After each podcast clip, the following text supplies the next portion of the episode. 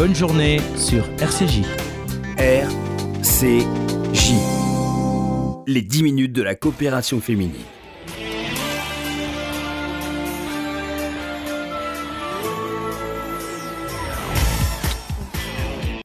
Bonjour à tous, bonjour à toutes. Merci de nous retrouver sur RCJ à 13h37 dans cette émission consacrée aux femmes et à leurs multiples activités au sein de la coopération féminine. Cette association dont nous parlons chaque semaine et qui œuvre dans des domaines aussi variés que la culture, l'éducation ou encore l'aide sociale. La coopération féminine, c'est aussi une revue trimestrielle qui vous parle de nous, mais aussi de vous et qui vous présente chaque numéro un dossier spécial sur un sujet qui nous concerne et qui nous intéresse, nous, les femmes juives de 2017.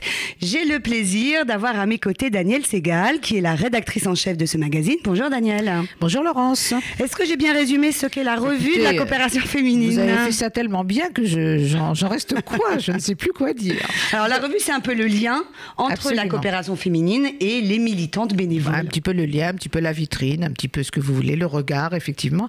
Alors vous avez dit que c'est un sujet qui nous concerne tous euh, nous les femmes, etc. Bon, le temps, euh, c'est universel. Donc dans ce numéro, dans ce numéro, euh, c'est le, sujet. Le dossier, c'est le, dossier, c'est le temps. Alors, quelle est l'idée Le temps, quel temps Le temps qui passe, le temps bah, qui arrive, le temps présent? Je vais, absolument. L'idée est venue en fait quand on s'est réunis et qu'on cherchait un, un, thème. Nous étions en pleine temporalité, en plein dans les événements, les élections, les, enfin vraiment tout ce qui concerne le, temps présent. On était happé par le temps présent. Et quand on a cherché un sujet, on s'est dit, euh, il nous faut absolument quelque chose d'intemporel. Et ben voilà, tu vois, intemporel, on s'est dit, bon, on va faire un truc sur le temps.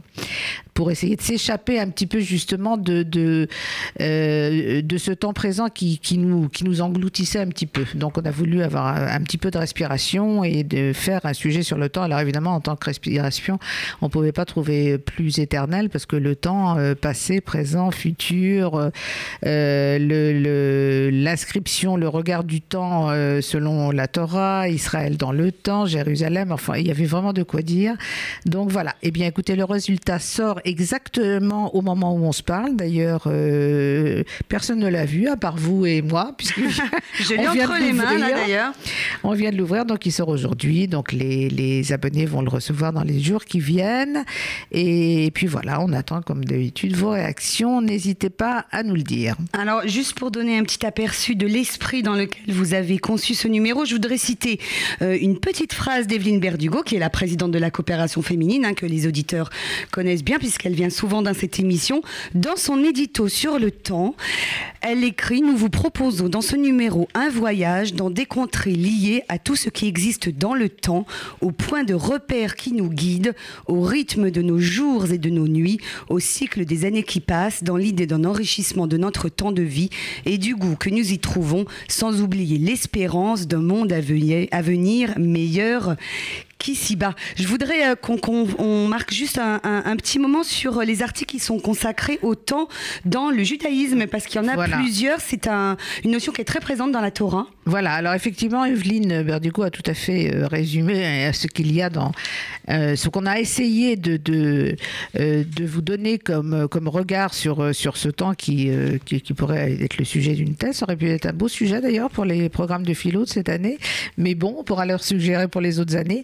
Alors, en ce qui nous concerne, euh, la vision juive du temps, euh, vous aurez un article de, euh, de Philippe Haddad qui a été interviewé par Colette Feldman et qui nous donne justement cette vision juive du temps. Un très bel article aussi sur les bâtisseurs du temps de Clémentine Slema. un article de Rosine Cohen qui va parler justement de, de, la notion de temps dans le judaïsme et comment Israël s'inscrit dans le temps. un article sur Jérusalem, bien évidemment. un article aussi euh, sur euh, un article très, un très bel article sur euh, Shlomo Malka qui nous donne un rendez-vous avec le temps.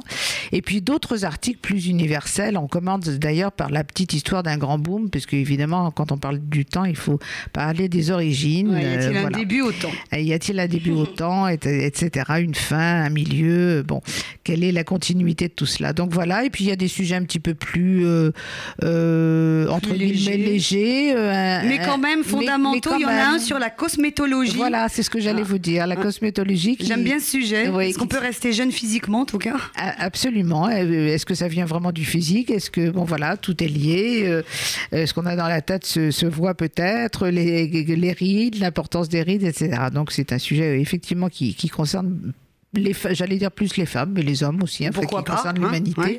Et puis évidemment un sujet plus littéraire sur le temps de lire, un sujet, euh, un très bel article que j'aime beaucoup moi, sur le temps et l'urgence. Euh, vous verrez, c'est très intéressant. Euh, et puis euh, un article aussi sur les monuments qui défient le temps, bon, c'est qui, qui sont là pour faire euh, preuve d'éternité, un petit peu dans, dans, dans, dans le monde entier. Et puis un article sur l'oisiveté.